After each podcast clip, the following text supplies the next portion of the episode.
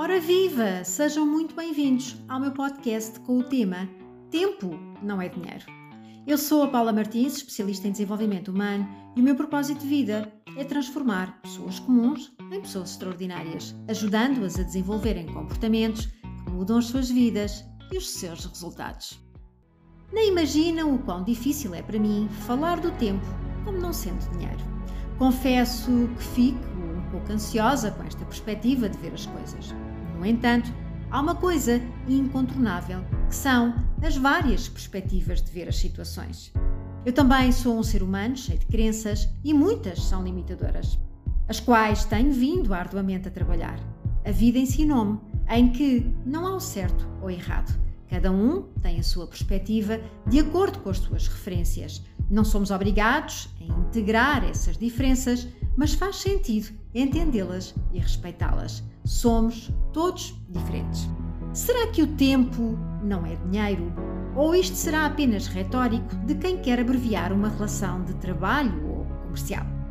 Se tempo fosse dinheiro, um desempregado seria uma pessoa rica, não acham? Pois, mas como sabemos, isto não é bem assim, pois não?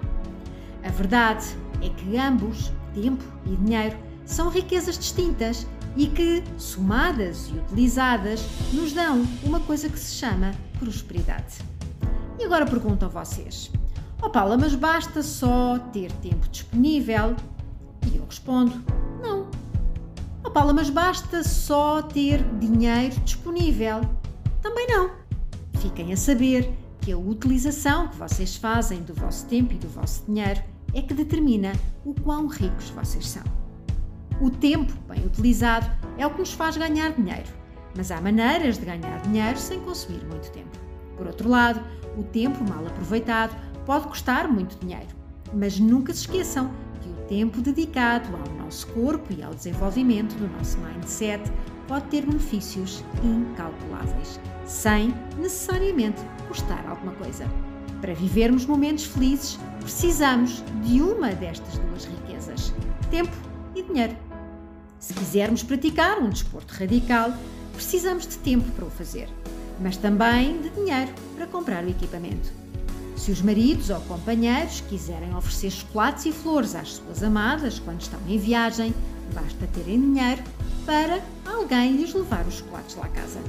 Em contrapartida, se vocês quiserem brincar com os vossos filhos, basta terem tempo. Como veem, ter dinheiro e tempo deve ser das coisas que as pessoas mais desejam na vida. Quando pensamos em realização, felicidade, paz, alegria e saúde, podem ter a certeza que o tempo e o dinheiro são das coisas mais importantes. Se vocês não têm tempo, muito provavelmente também não têm dinheiro. Se vocês não têm dinheiro, é muito provável que estejam assoberbados de urgências e não tenham tempo para nada.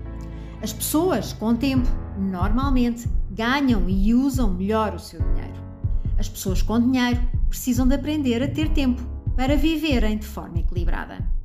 Andamos todos numa luta em busca de mais tempo e de ter mais dinheiro. De uma forma geral, sentimos que isto é o desejo das pessoas, seja pelas suas atitudes, seja pelas suas conversas. Mas outra coisa que noto é que esta concretização parece estar sempre um passo à frente. Ou seja, se aumentarmos o nosso rendimento, fica sempre aquela sensação que não foi o suficiente. Por outro lado, se comprarmos equipamentos tecnológicos que nos fazem ganhar tempo, sentimos que nos falta mais qualquer coisa para nos sentirmos verdadeiramente realizados. Isto é apenas uma sensação minha ou vocês andam a reparar no mesmo que eu?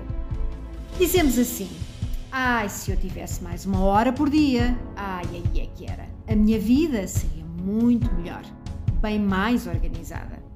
Ou se eu ganhasse mais 15% do que ganho agora, isso é que era o ideal. Afinal, o que é que nos falta? Tempo? Dinheiro? É o quê? Se analisarmos bem, nunca se ganhou tão bem como agora. Comparando com a vida das pessoas mais velhas do que nós, nunca se teve tanto acesso à tecnologia para nos facilitar a vida e torná-la mais produtiva como agora. Posto isto, o que será que nos falta? Vocês lembram-se quanto tempo demorava enviarmos um postal de Natal a desejar as boas festas? Escrevíamos o postal, preparávamos os envelopes, tínhamos de ir aos correios, expedi-los. Tudo isto apenas para desejar votos de Feliz Natal e próspero Ano Novo. Hoje, para fazermos isto, gastamos uma ínfima parte desse tempo despendido. Sabem o que é que eu acho? Não nos falta tempo, nem dinheiro. O que nos falta é realização.